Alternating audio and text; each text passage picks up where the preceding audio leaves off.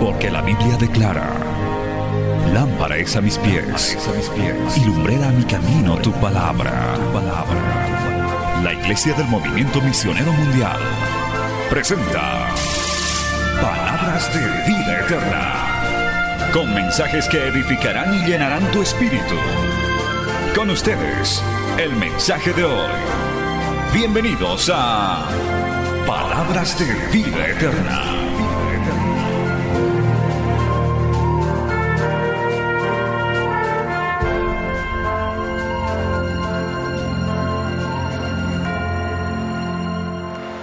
Tome la Biblia, hermanos, vamos a la palabra del Señor en el, libro de Apocalipsis, capítulo 2, verso 18. Estamos en, estos, en este par de semanas aplicando a nuestras vidas los mensajes del Señor a las iglesias del Apocalipsis, son siete.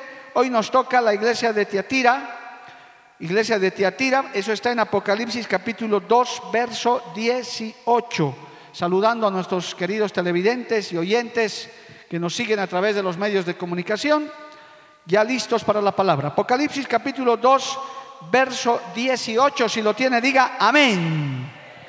Perfecto, la palabra de Dios dice así, hermanos, Apocalipsis 2, 18.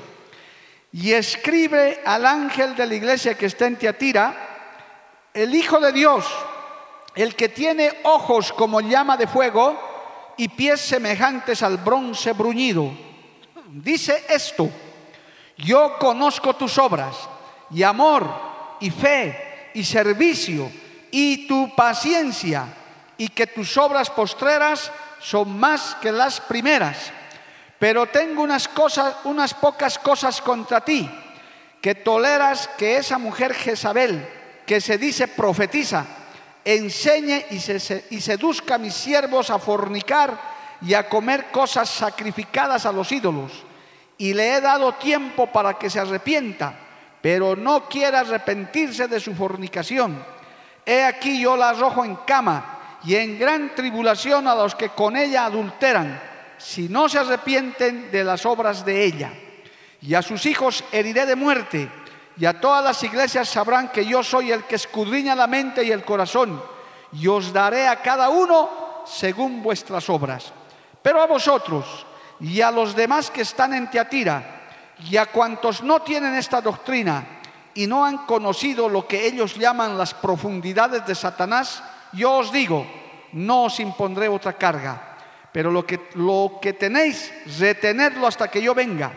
Al que venciere y guardare mis obras hasta el fin, yo le daré autoridad sobre las naciones y las regiré, regirá con vara de hierro y serán quebradas como vaso de alfarero, como yo también la he recibido de mi Padre y le daré la estrella de la mañana. El que tiene oído, oiga lo que el Espíritu dice a las iglesias. Amén. Vamos a orar. Padre Santo, gracias porque nos has congregado una vez más para aprender tu palabra, para recibir tu bendición. Señor, abre nuestra mente, nuestro entendimiento, nuestro corazón, para que podamos recibir, Señor, esta palabra, que sea de gran edificación, de fortaleza a los que estamos aquí y a los que nos ven y nos oyen por los medios de comunicación. Te pido tu gracia, tu guía, Espíritu Santo, y seas tú, Señor, llevando esta palabra. No puedo hacerlo yo, Señor, soy un hombre limitado pero puedo ser hoy un instrumento en tus manos, Señor. Tómame, Padre, para que esta palabra llegue a quien tenga que llegar y vuelva a ti con mucho fruto para honra y gloria de tu nombre. Amén y amén. Tomen asiento, hermanos, siempre glorificando al Señor. Bendito el nombre de Cristo.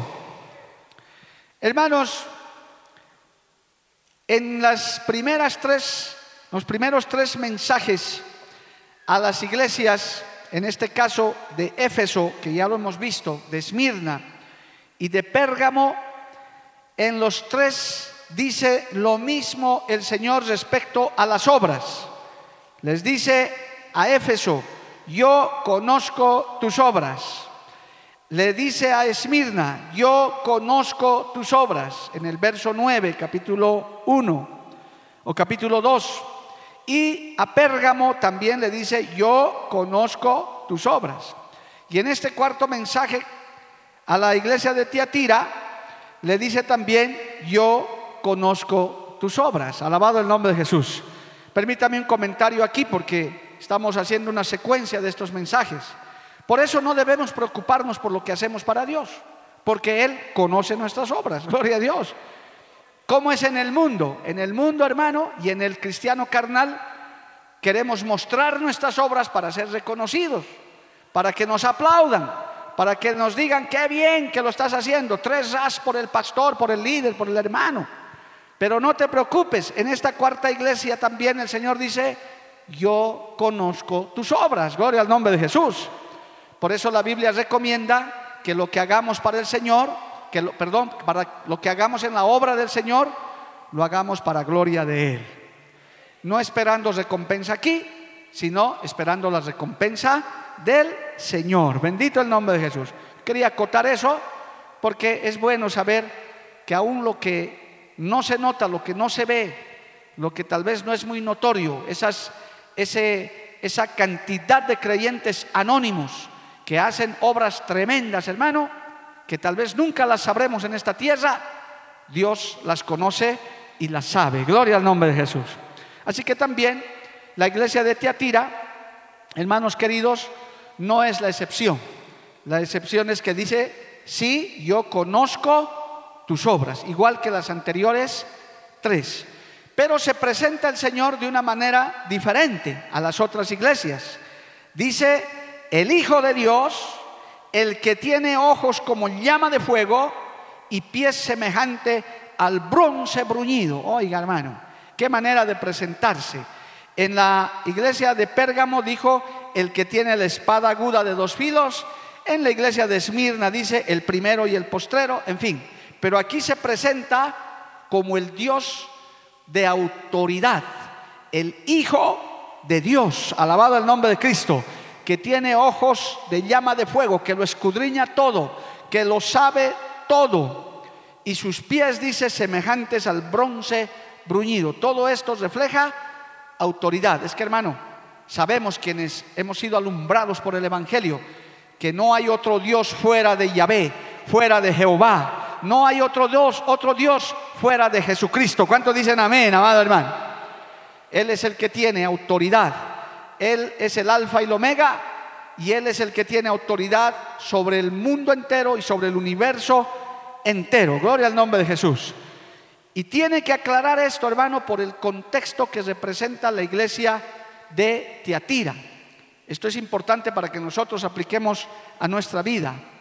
Esta iglesia de Tiatira representa, hermano, el punto más alto de la religiosidad, de los ritos en este caso de la iglesia romana, ya practicando la religiosidad, las ceremonias, los ritos, hermano, y es muy elevado eso, es decir, que ya la iglesia de Teatira, asemejando a la historia, ya tenía una fuerte influencia sobre los gobiernos, sobre los estados. Usted sabe que la iglesia en un momento se casó con el imperio romano e hicieron la iglesia católica romana. Esta etapa representa eso, cuando ya comienza la era del papado y todo esto, representa, estoy diciendo, una semejanza a eso, y en su tiempo se comenzaron a practicar temas religiosos, ritos, ceremonias, para querer alcanzar, hermano, el favor de Dios. No se olvide que eso es lo que promueve la religión, tratar de alcanzar a Dios por obras, haciendo algo. Los que han sido religiosos aquí como yo, sabemos, hermano, que eso es una realidad.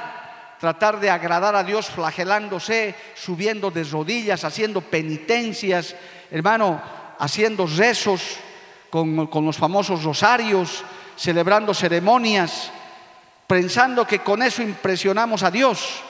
Pero cuando vino la luz del Evangelio, la verdadera palabra, hemos oído y dice, nadie es salvo por obras, sino es por gracia, alabado el nombre de Jesús, es por la fe en Jesucristo. ¿Cuántos se gozan por eso, amado hermano? Denle un aplauso a Dios si le, si le goza saber eso.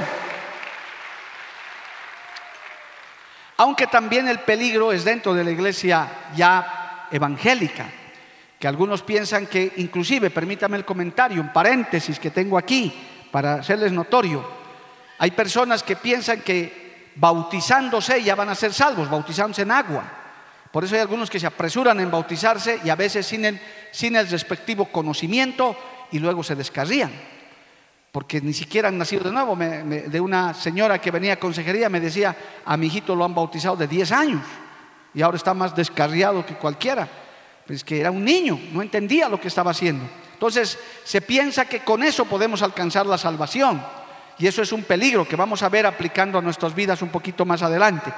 Entonces, como la iglesia de Tiatira estaba viviendo eso, vivía en ese contexto tenía religiosidad, entonces hacía muchas obras.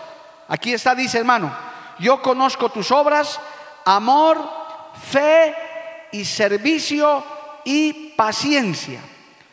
Y que tus obras postreras son más que las primeras. Obras, más obras y más obras. Era una, una iglesia llena de obras, gloria a Dios, que el Señor las conocía que evidentemente lo hacían con amor, con fe y tenían un gran servicio. No quiero desvirtuar las obras, claro que tenemos que hacer obras, pero no para ganar nuestra salvación, sino como el resultado de nuestra fe, resultado de nuestra convicción de salvación y de amor hacia los demás. La fe sin obras es una fe muerta, gloria al nombre de Jesús, y en eso lo tenemos claro. Pero no vamos a alcanzar por obras, no vamos a alcanzar por ritos, por ceremonias, solamente, y eso es lo que muchos no entendíamos, es solamente por la fe en nuestro Señor Jesucristo. Él ya lo hizo todo en la cruz del Calvario, ganó nuestra salvación, nos redimió de los pecados y hoy somos salvos para la honra y gloria de su nombre. ¿Cuánto le alaban al Señor, amado hermano? A su nombre sea la gloria. Aleluya. Hay mucho creyente nuevo que sigue también esas transmisiones y que a ellos les tiene que quedar claro que la salvación no es por obras, el, no es, es por fe y el estar, ser parte de una iglesia.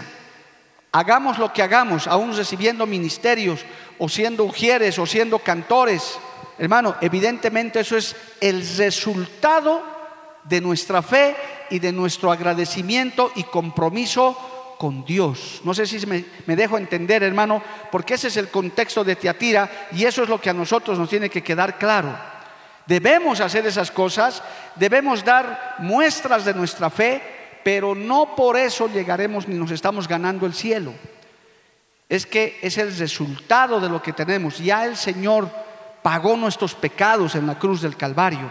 Como Tiatira vivía en un, en un ambiente de religiosidad, de ritos, de ceremonias, un poco se estaban contaminando de eso y estaban tratando de asimilar eso.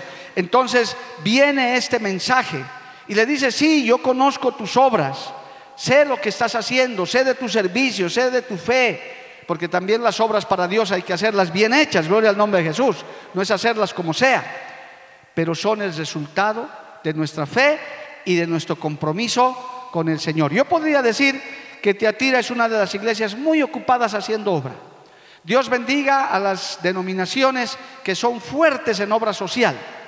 Tal vez nosotros no lo somos tanto, pero hay otras iglesias que sí son fuertes en obra social y se han caracterizado por eso. Me voy a permitir nombrar muy respetuosamente, por ejemplo, a la, iglesia El Ejército de Salvación, a la cabeza de su fundador, que fue un británico de nombre John Bott, que dice que en su biografía dice que él con su tambor como soldado entraba a los barrios pobres donde había delincuentes, donde había prostitución y él proclamaba el Evangelio y de esa manera abrió la brecha para esta gran denominación que en el mundo entero hace un gran trabajo social. Son conocidos aún en Bolivia, que Dios los bendiga, Dios tiene esa parte también del Evangelio, gloria al nombre de Jesús. Pero estoy seguro que su fundador y quienes son parte de esto no es que se están ganando el cielo por eso, porque pueden hacer muchas obras, pero ¿de qué les servirá las obras si es que, si es que son pecadores, si es que eso no le agrada a Dios y solamente son obras muertas? tiene que ser el resultado de nuestra fe. Si usted va a traer una ropita, por, decir, para, para el invierno, para los necesitados, hágalo con amor, hágalo con compasión. No por eso usted se está ganando nada, simplemente está aplicando su fe, esa salvación tan grande que Dios le ha dado. ¿Cuántos dicen amén, amado hermano? Entonces quiero cesar ahí eso claro, porque Teatira vivía en ese ambiente de ritos, de ceremonias, por eso Dios dice, conozco tus obras, sé, las primeras inclusive van a ser eh, mejor que las postreras, dice, y que tus obras postreras son más que las primeras. Está bien, tenemos que hacer obra, pero no por eso vamos a alcanzar el cielo. Ahora, ¿qué pasaba dentro de esto, hermano? Y este ya es el, eh, el llamado de atención. No se olvide que Esmirna hasta aquí es la única iglesia que no recibió ninguna llamada de atención. Eh, Éfeso recibió su llamada de atención, Pérgamo también, Esmirna no, pero Teatira tiene su llamada de atención, su observación. Y ya hemos dicho que a veces no nos gusta que nos observen, que nos critiquen, pero Dios es claro, por algo dice, yo soy el que tiene ojos como llama de fuego, yo tengo autoridad para corregir y lo hace por nuestro bien, alabado el nombre de Jesús. Pero tengo unas pocas cosas contra ti, que toleras que esa mujer, ¿qué se llamaba esa mujer? Jezabel, que se dice profetiza, enseñe y seduzca a mis siervos a fornicar y a comer cosas sacrificadas a los ídolos. Mira hermano, note esto, a la iglesia de Éfeso el Señor le dijo que había entre ellos apóstoles que decían ser apóstoles pero no lo eran, o sea, falsos apóstoles. A la iglesia de Esmirna les dijo que habían judíos entre ellos, pero que no lo eran, sino eran sinagoga de Satanás, falsos judíos. Y resulta que en la iglesia de Tiatira hay, hermano, una falsa profetisa llamada Jezabel. Ese nombre, ¿qué le suena? Yo le estaba preguntando hoy día a un hermano, ¿qué te, sugiere cuando escuchas Jezabel con Z? Jezabel, ¿qué te, qué te sugiere? Uh, pecado, lujuria, sensualidad. De por sí, hermano, porque eso los que leen Biblia sabemos. Ahora dice que es posible que esta mujer Jezabel realmente existía en ese tiempo en esa iglesia. O podía tratarse del espíritu de Jezabel, que se lo voy a resumir en unos instantes, y está su historia también en Primera de Reyes, que vamos a leer un poquito. Pero quiero decirle esto, hermano. Falsos apóstoles, falsos judíos, falsas profetizas. En este tiempo, en este siglo XXI, donde estamos predicando esto después de tantísimos años de este mensaje a estas iglesias, eso sigue existiendo, por si acaso, hermanito. No todo lo que tiene nombre de Dios o nombre de pastor o título de, apóstol, de lo que sea, es realmente de Dios. Tenemos que probar los espíritus, tenemos que estar conectados con Dios para no caer en falsedades, para que no nos prediquen falsos predicadores, falsos profetas. Esta profetisa era una falsa y estaba incrustada dentro de la iglesia. Poder en la sangre del Señor. Y e inclusive hay una palabrita aquí muy importante que la tome en cuenta. Eso era lo que reclamaba el Señor. Toleras a esa mujer Jezabel toleras a que esa mujer Jezabel, que se dice profetiza, enseñe y seduzca a mis siervos a qué? A fornicar y a comer cosas sacrificadas a los ídolos. ¿Qué le parece, hermano? No es que estaba identificada, sabían que profetizaba cosas que era tenía el espíritu de Jezabel o se comportaba como Jezabel y encima le toleraban, no le decían nada y ahí es el Señor que comienza a llamarles la atención. Dice, eso no se puede tolerar. Eso no se acepta dentro de mi pueblo, de mi iglesia. Todo está bien, tienen amor, tienen fe, tienen servicio, hacen muchas cosas, pero tienen metido ahí a Jezabel, al espíritu de Jezabel, y lo toleran. Hermanos, hay cosas que por la santidad a Jehová no se pueden tolerar, no se aceptan de nadie. ¿Cuántos dicen amén, amado hermano? Hay cosas que no se pueden tolerar ni en tu vida, ni en la casa, menos en la iglesia. Son, no se pueden transar, no se pueden aceptar bajo ninguna circunstancia.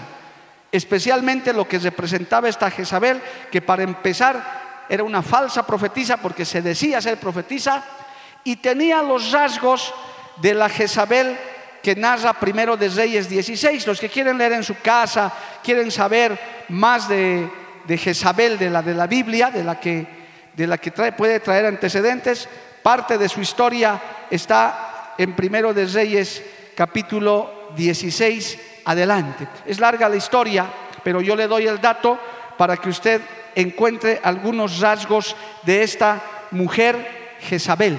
Por si acaso le doy el dato, también en la concordancia está hasta su muerte trágica, segundo de Reyes 9.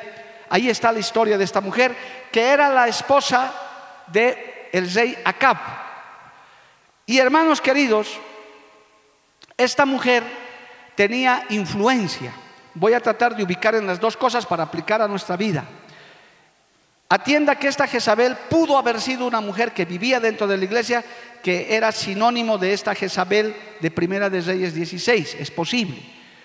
Pero tiene los rasgos de algo que está mal. Es decir, esta Jezabel dice que seducía a los siervos a fornicar y a comer cosas sacrificadas a los ídolos.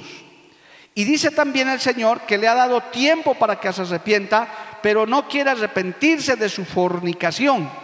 Y he aquí yo la arrojo en cama y en gran tribulación a los que con ella adulteran, si no se arrepienten de las obras de ella. Y es más, dice, y a sus hijos heriré de muerte. Y todas, note esto, y todas las iglesias sabrán que yo soy el que escudriña la mente y el corazón, y os daré a cada uno según vuestras obras.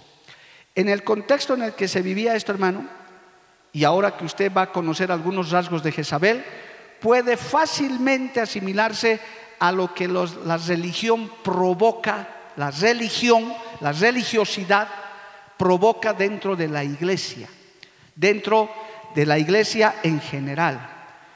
La iglesia tradicional romana, hermano, de ese tiempo que comenzó a surgir en la época de la iglesia de Tiatira, tenía estos rasgos y parece que se estaba refiriendo el Señor a esos rasgos que tenían. ¿Cuáles eran los rasgos? Jezabel, hermano, hablando de Primera de Reyes 16, siendo la esposa del rey Acab, ella era la que mandaba, ella era la que hacía política. A su, a su marido, Acab, lo tenía en poco y ella tomaba decisiones, es decir, ella tomaba el control de las cosas. Lea su historia, ahí está en Primero de Reyes. Inclusive cuando le negaron una viña de Nabot, la mujer agarró, lo vio languidecer al rey de pena porque no le dieron esa viña, fue y lo hizo matar al otro. O sea, tomaba decisiones políticas.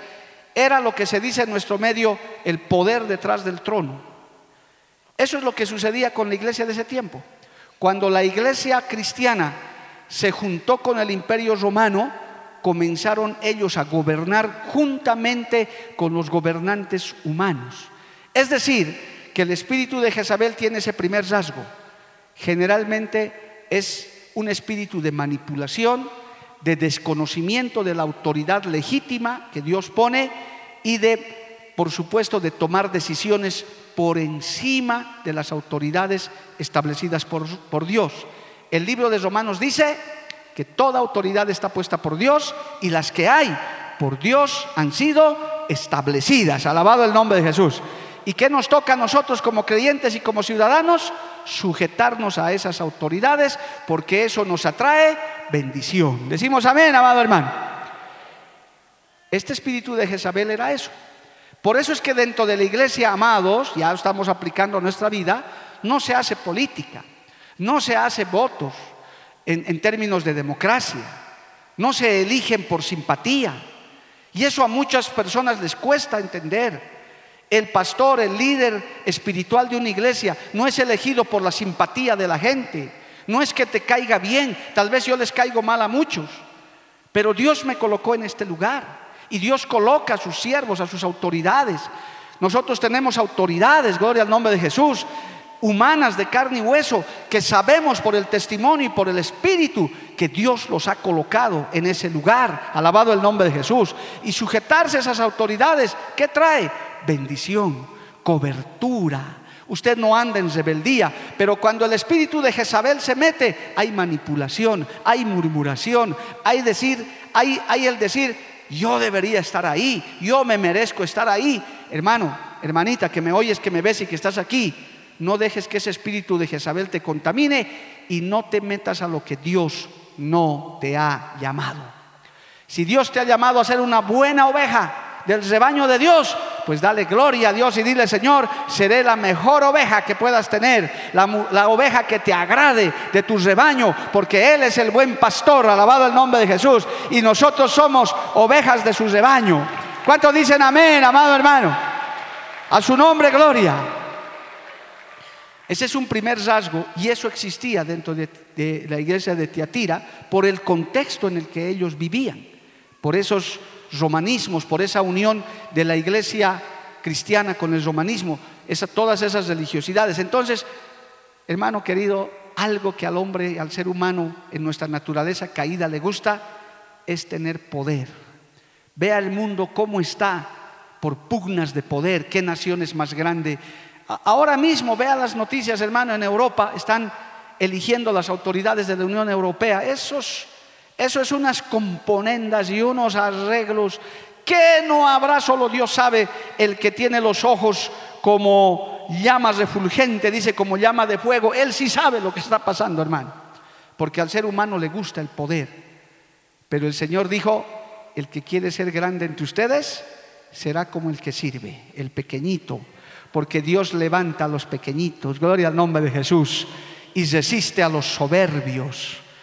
Entonces, el primer rasgo de este espíritu de Jezabel o de esta mujer que se decía ser profetisa es que a través de eso seducía a los siervos, seducía a los miembros de la iglesia, inclusive a cometer inmoralidades, a fornicar e inclusive a sacrificar cosas a los ídolos. Ahora, ¿por qué entra aquí a fornicar? Porque también el segundo rasgo del espíritu de Jezabel es la sensualidad, la lujuria, la lascivia, la, digamos en, mejor castellano o boliviano, el coqueterío, el, andar con poca ropa, el mostrarse las curvas, las figuras, la, la vanidad llevada, el demostrarse, el de exhibirse. Ese es el espíritu de Jezabel, de sensualidad, de inmoralidad. Jezabel representa también eso. Por eso una, una mujer, un varón cristiano, tiene que pelear contra esos apetitos de la carne, de la vanidad, del, exhibicionismo, de la, de la, lujuria, de la, de la lascivia. Que, son parte de esta nuestra naturaleza caída. Por eso cada día tenemos que pedirle ayuda al Señor, alabado el nombre de Cristo, para ser santos por dentro, pero también ser santos por fuera. Alabado el nombre de Cristo, hermanos porque eso provoca pecados, porque eso provoca caídas. Por eso es una lucha constante y una enseñanza constante para no dejarnos llevar por las modas, las corrientes de este tiempo, que la gran mayoría son jezabelinas. Demostrar la vanidad llevada al extremo, demostrar el, de exhibir el cuerpo de la mujer, el cuerpo del hombre, en las calles, en las modas, en los cortes de cabello, en la ropa, gente desvergonzada. Se puede aceptar de gente que no tiene a Cristo porque no conoce, pero dentro de la iglesia no se puede tolerar. ¿Qué pasaba con Jezabel? Que la toleraban. Que Dios nos ayude, alabado el nombre de Jesús. Que Dios abra nuestros ojos, hermano. Que el Espíritu Santo nos guíe para que nos demos cuenta a tiempo que ese espíritu de Jezabel no puede entrar a tu casa ni a tu vida menos a la iglesia. ¿Cuántos decimos amén, amado hermano? Porque como consecuencia de ese espíritu de Jezabel, que es, aparte de querer tomar el lugar de la autoridad y de la sensualidad, los siervos, dice, o el pueblo, caía en fornicación y caía en qué? En idolatría. ¿Qué pasó, hermano? Como hacían tantas ceremonias, como vivían en ese ambiente idolátrico, pues esta mujer seguramente profetizaba cosas falsas e empujaba a la gente a la idolatría y a comer lo sacrificado a los ídolos. Esto es muy importante que usted tome en cuenta, Muchas veces, hermano, nosotros podemos, queriendo sin querer, participar en algo sacrificado a los ídolos. Y muchas veces hemos enseñado de eso, pero permítame hacerle este comentario para tal vez gente nueva que nos ve, que nos oye, que está aquí.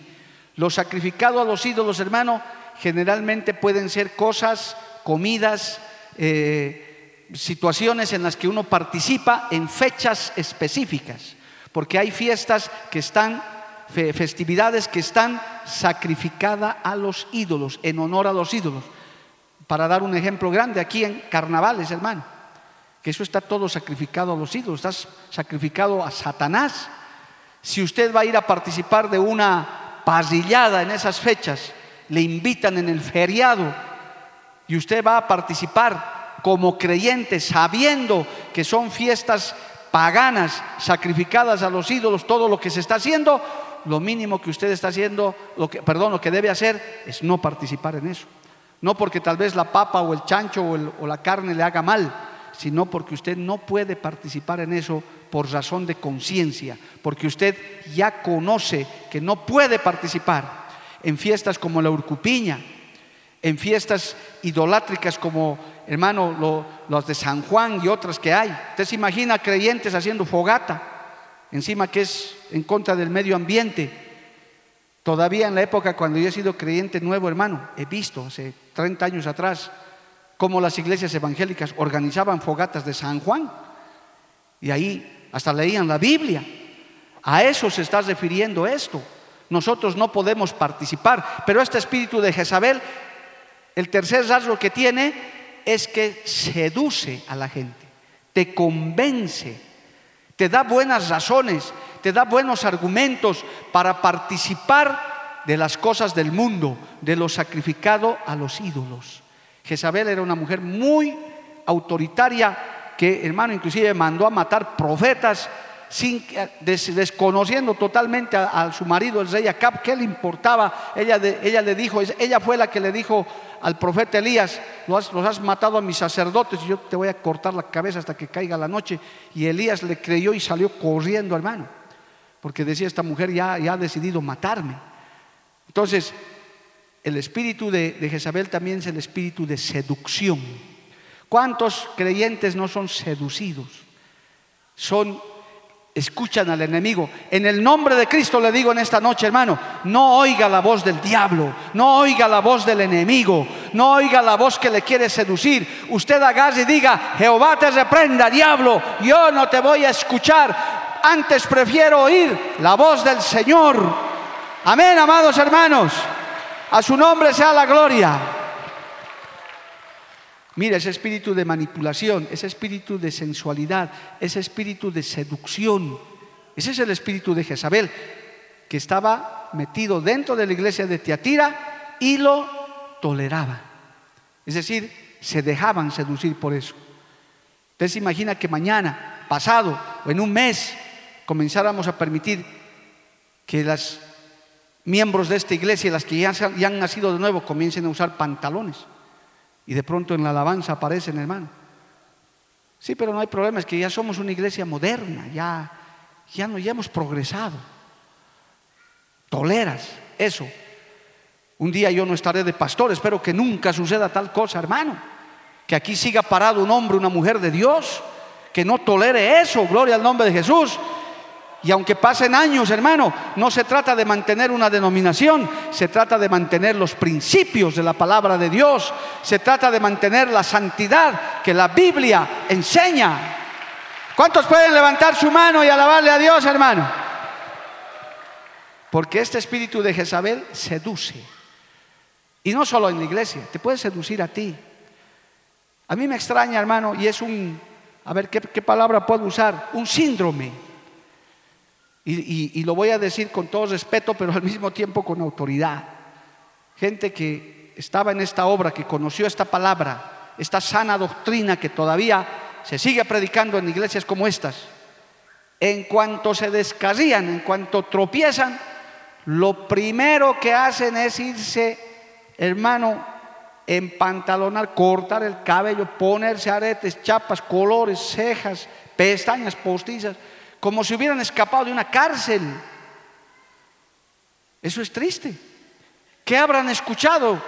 Jezabel les habrá hablado en persona. Pero es otra cosa cuando uno tiene convicción. Hemos conocido gente que se ha ido de estas iglesias como las nuestras, pero que les vemos en la calle y siguen con la convicción de su palabra. Dicen, ya no me congrego en aquella iglesia, pero la palabra, me habré salido de allá, pero la palabra no ha salido de mi corazón. Alabado el nombre de Jesús. Yo he aprendido así y sigo así. ¿Cuántos dicen amén, amado hermano? Eso es diferente. La palabra no sale de tu corazón. A su nombre, gloria. El espíritu de Jezabel es eso, hermano. Manipulación, es sensualidad, es seducción y por supuesto es enemigo de la palabra de Dios, de las manifestaciones de Dios. De por sí, los que tienen ese espíritu de Jezabel o están dejando seducir, no les gustan las manifestaciones de Dios. Por eso es que Jezabel lo mandó a matar a Elías, porque Elías fue el profeta de fuego que los derrotó a sus sacerdotes de Baal. Es más, Jezabel era abierta adoradora de Baal. Ella era muy devota de, Baal. Jehová los reprenda en esta hora, gloria a Dios. Y se, incomoda ante las manifestaciones de Dios. Tenga cuidado, hermano, porque ese espíritu a veces se mete en la casa. Cuando veas manifestaciones del Espíritu Santo, hablar en lenguas, bautismos del Espíritu Santo, que los vemos, gracias a Dios, y, queremos seguirlos viendo en nuestras iglesias, usted guárdese de estarse burlando, de estar menospreciando. Tenga mucho cuidado, hermano si no entiendes, mejor que se ponga de rodillas y se ponga a orar. Pero no cometa ese pecado, esa afrenta. Si de pronto le llama la atención, tampoco se asuste. Le aconsejo, si no quiere participar de eso, si, no siente, cierre sus ojitos y alabe a Dios y glorifique a Dios o arrodíllese y, y pídale misericordia al Señor. Aunque lo mejor que pudieras hacer es en un mover del Espíritu Santo, meter tu cabecita y a ver si algo pasa también, porque el Espíritu Santo puede tocarte, la presencia de Dios puede tocarte y puede ser tocado, transformado, bautizado por el Espíritu Santo de Dios. A su nombre sea la gloria. Amén, hermanos. Eso hay que aplicarlo a nuestra vida y he querido detenerme en esto porque es algo real. Lo tremendo de la iglesia de Tiatira y lo tremendo que puede pasarle a usted en su casa, en su vida o en la iglesia es la censura que Dios hizo, tolerar eso. Te doy el ejemplo para cerrar este punto, porque estos mensajes los estamos dando no tanto en el contexto teológico, que son muy lindos además, sino te estoy dando para que apliques a tu vida.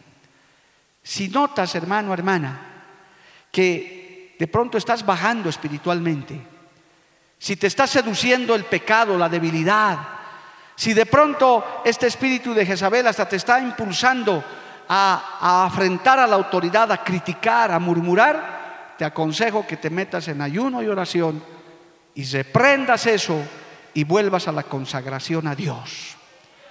El altar siempre estará dispuesto para decir, Señor, perdóname.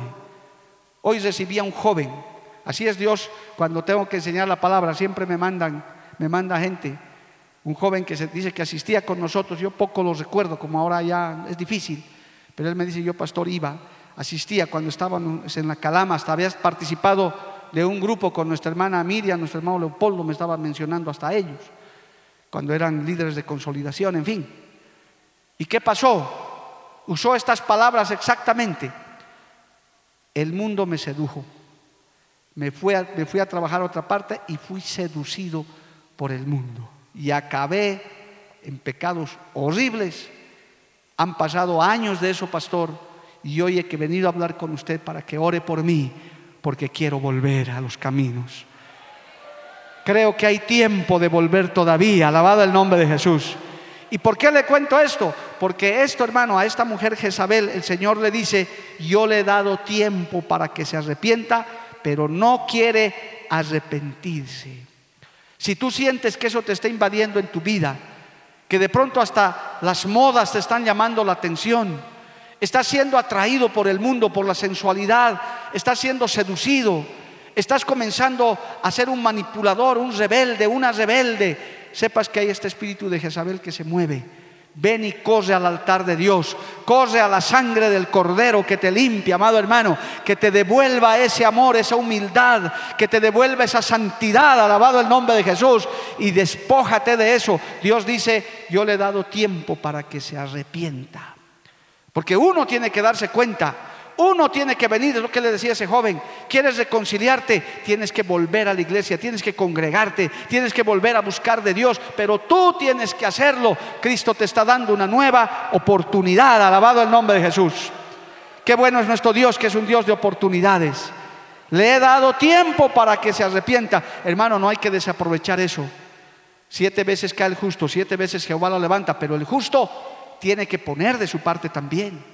Tiene que venir y buscar el reconciliarse con Dios.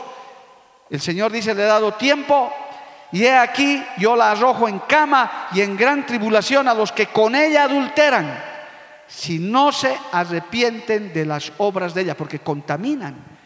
Eso es contaminante, hermano. Uno dice, pero si aquel hermano que era así, ahora mírenlo, y aquella otra hermana, ahora, y yo también, dicen algunos. Porque ¿qué es más fácil copiar? Lo malo o lo bueno. Tristemente, por nuestra naturaleza caída, lo malo. Copiamos. Primero vemos el defecto más que la virtud.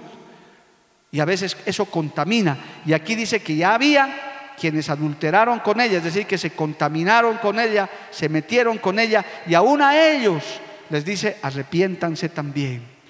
Mientras estamos en esta tierra, amados, podemos arrepentirnos. Todavía podemos decirle, Señor, perdóname. Señor, ten misericordia de mí. Si has caído, has pecado, si, si sientes que estás debilitado, no te pongas soberbio, orgulloso. No digas, no, ya, ni modo, total. No, no, no, arrepiéntate, busca de Dios, arrodíllate, humíllate delante del Señor, alabado el nombre de Jesús. Qué linda esta palabra, hermano, le he dado tiempo para que se arrepienta. Mire, hoy más estamos en este culto, mañana no sabemos. Nadie sabe de mañana y no lo desafíes a Dios nunca. Solo di Dios mediante, Dios mediante, si Dios quiere. Si Dios quiere, habrá culto el sábado, habrá culto el domingo, habrá ayuno mañana, si Dios quiere. Pero el Señor ahorita, en este momento, estamos en tiempo de arrepentimiento para el que quiera arrepentirse. Es más, si quieres al acabar el culto, puedes pasar a orar, oramos por tu vida, no hay problema. Hay tiempo, gloria al nombre de Jesús. Lo triste será cuando ya no haya tiempo. Cuando el tiempo se acabe. Alabado el nombre del Señor. Cuando ya no haya oportunidad. Esta mujer con todos sus pecados, con toda esta contaminación, la misericordia de Dios es tan grande que dice, todavía le doy tiempo para que se arrepienta. Cuando estuve en mis peores momentos de cristiano, hermano, esa palabra a mí me llenaba de consuelo. Te amplié mi misericordia. Te doy una oportunidad más, qué lindo, gloria al nombre de Jesús. Porque hay momentos, hermano, en el que uno se debilita, en el que uno se viene abajo, se desmorona. Pero el Señor te dice en esta noche, yo no sé a quién, te doy una oportunidad. Tienes tiempo todavía para arrepentirte, alabado el nombre de Jesús. Tienes tiempo para volver, tienes tiempo para clamar y el Señor te escucha y puede obrar hoy mismo en tu vida y puede perdonarte y puede lavarte la sangre de Cristo que tiene poder. Dale un aplauso al Señor, amado hermano. A su nombre, gloria. ¿Y qué pasó con los otros? Pero a vosotros, dice, a los otros, a los que, que estaban conscientes de esto, pero a vosotros y a los demás que están en Teatira, a cuantos no tienen esa doctrina y no han conocido lo que ellos llaman las profundidades de Satanás, yo os digo, no impondré otra carga. Qué bueno es, hermano, apartarse de eso. Qué bueno es reconocer lo que está mal y apartarse del mal. Si sabes que algo está mal, hermano, no sigas la corriente. Huye, sé contracorriente, vea al revés. Decir, no, no, no, esto está mal. Esto no se hace, esto no se puede hacer. Había algunos que dice que no se contaminaron, que no estaban ahí, y le dice entonces yo no les impondré más carga. No les voy a decir nada más, sino no les voy a imponer más carga. Pero lo que tenéis, esto es lo lindo, hermano, retenedlo hasta que yo venga. Gloria a Dios. Retén lo que tienes. ¿Qué te ha dado Dios? Retén. Si ya has avanzado en santidad, has avanzado en doctrina, has avanzado en conocimiento, retén eso. Que nadie, el enemigo hermano viene a robarte bendiciones, viene a robarnos bendiciones, viene a quitarnos cosas. Hoy dile, Señor, yo voy a retener lo que me has dado, las bendiciones que me has dado, el crecimiento que me has dado, gloria al nombre de Jesús, de los males que Dios nos ha librado, amado hermano. Estamos en una iglesia donde se puede alabar a Dios en libertad, donde podemos hasta gritar delante de Dios, amado hermano. Y esa libertad tenemos que retenerla. Esas lágrimas que derramas, nunca dejes de llorar, retén esas lágrimas. Di, Señor, siempre quiero ser un llorón, una llorona en tu presencia. Quiero derramar siempre mi alma delante de ti, alabado el nombre de Jesús. El Señor le está diciendo eso a los que no se han contaminado, a los que se han guardado. Y eso es lo lindo, hermano. En toda iglesia, yo puedo también contar con experiencia que tantas iglesias Dios me ha permitido visitar de esta denominación y de otras. Siempre no sé cómo me tomarán los que me están viendo en este momento, pero tengo que decirlo. A la iglesia más descarriada que he ido, a las, a las que me ha tocado ir donde he visto, Dios mío, Jezabeles por docenas y Jezabeles también. Siempre había un grupito de fieles, hermano, siempre. Un remanente, un grupo de gente que se guarda. Y hasta me decían, pastor, al despedirme, ¿Verdad que mi iglesia está mal? ¿Verdad que mi iglesia parece discoteca, pastor? Yo, sí, hermano. Esta iglesia es, ¿qué hará Dios con ustedes? Pero, pastor, nosotros estamos orando. Nosotros nos estamos guardando. Por eso nosotros hemos impulsado que usted venga. Y gracias por la palabra, a ver si algo pasa.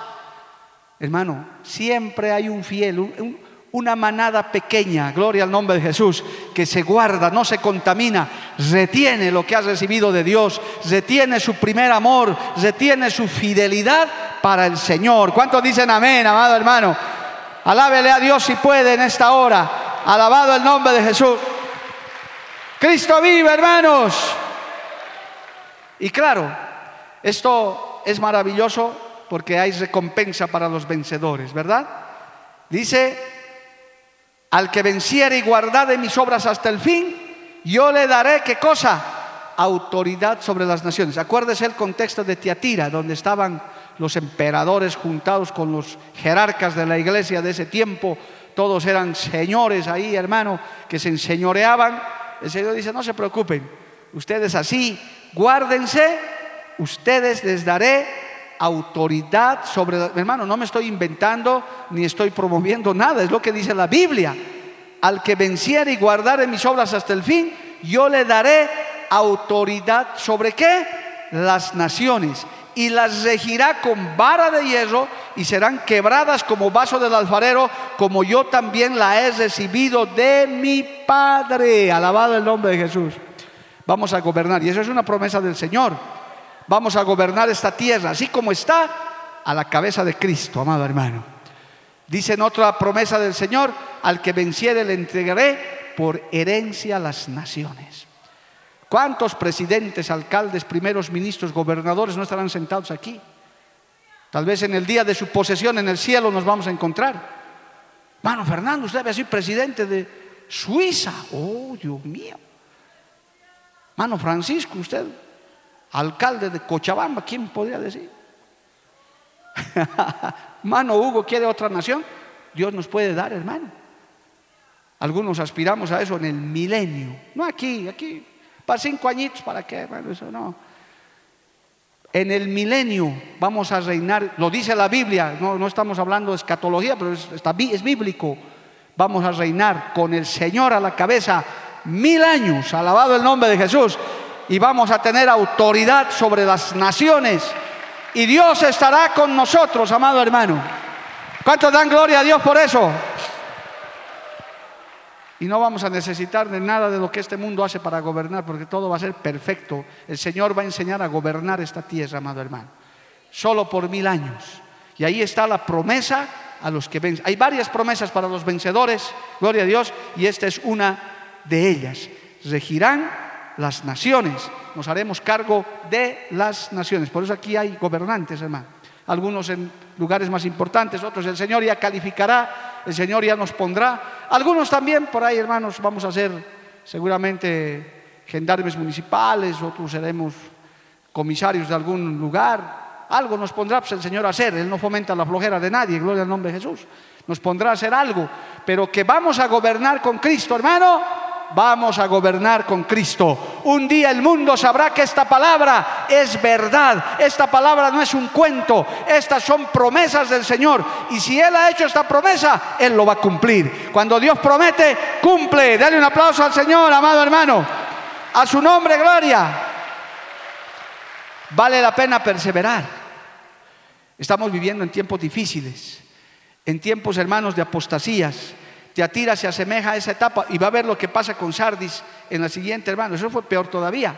Pero esto, esta iglesia de Teatira, este mensaje para nosotros nos obliga a cuidarnos, nos, ah, perdón, nos anima a cuidarnos a nosotros de esas cosas que se pueden tolerar dentro de la iglesia, que a veces se entran poco a poco, que Dios nos ayude, hermano. No es cuestión de que usted se ponga a criticar, es cuestión de que usted se ponga a orar, a interceder, a decir, Señor, saca esto, Señor, limpia tu iglesia, Señor, no permitas que los altares se contaminen.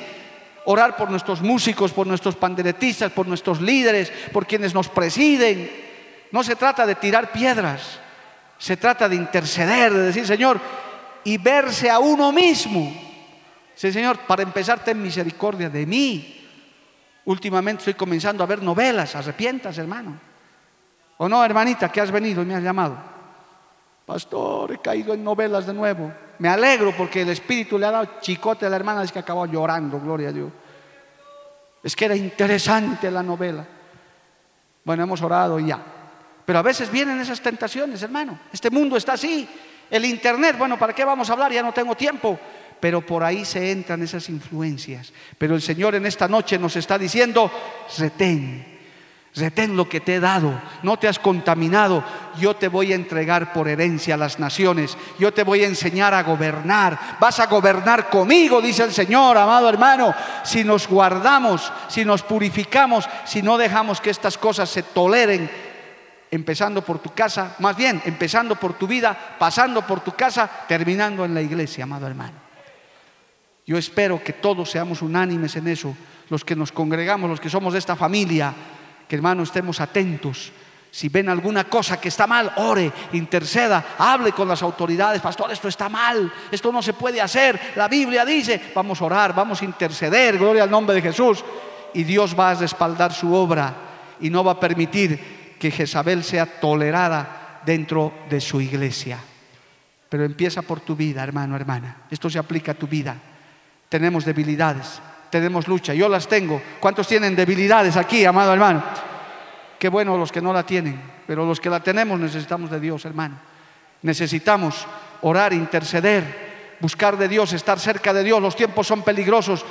Todo esto está pasando en todo el mundo, pero Dios está con nosotros. El Señor nos enseña, nos redarguye para que lleguemos a la meta como vencedores. Póngase de pie, hermano, vamos a orar. Gloria a Dios, el tiempo se ha terminado y usted explora el resto en su casa. Gloria a Dios. Vamos a orar, vamos a darle gracias al Señor. Padre Santo, yo te doy gracias en esta noche.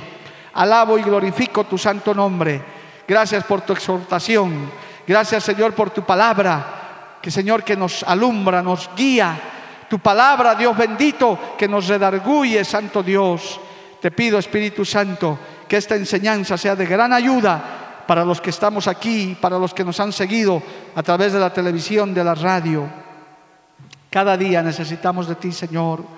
Guárdanos, Padre, de ese espíritu, de, esa, de ese espíritu de seducción, Señor, de sensualidad, de rebelión a nuestras autoridades, Señor, de manipulación en nuestras vidas primero, en nuestras casas, en la iglesia, Padre. Ten misericordia de este pueblo. Ten misericordia de tu iglesia, de nuestras vidas, Señor. Somos tan débiles, somos tan frágiles. Señor amado, ayúdanos a retener lo que tú nos has entregado. Ayúdanos, Padre, porque queremos, Dios bendito, ser vencedores, acabar en victoria esta casera. Este tiempo que tú nos permites, Santo Dios. Gracias por cada familia, por cada hermano, hermana aún por los amigos que han recibido esta palabra en algún lugar, no volverá a ti vacía, Padre. Te pedimos misericordia, fortaleza. Pídale a Dios en este minuto final, hermano, hermana, fortaleza de Dios. Pídale en humildad, Señor, ayúdame en mis debilidades. Ayúdame en mis luchas, Señor, en mis dudas, en mis batallas. Ayúdame, Señor, yo dependo de ti, Padre, enteramente. No quiero confiar en mis fuerzas, en mis habilidades. Quiero solamente confiar en ti. Aleluya. Hable con Dios mientras cantamos esta alabanza al acabar este servicio, hermano. Gloria a Dios. Tus ojos revelan que yo nada puedo esconder, que no soy nada sin ti, oh fiel Señor. Todo lo sabes de mí. Gracias, Jesús. Cuando miras el corazón, todo lo puedes ver muy dentro de mí. Gracias, Jesús, por esta palabra, Dios mío. Lleva mi vida a una sola verdad. Jesús de Nazaret. Que cuando me miras, nada puedo ocultar. Santo Dios, aleluya. Sé que es tu fidelidad que lleva mi vida más allá Santo. de lo que puedo imaginar.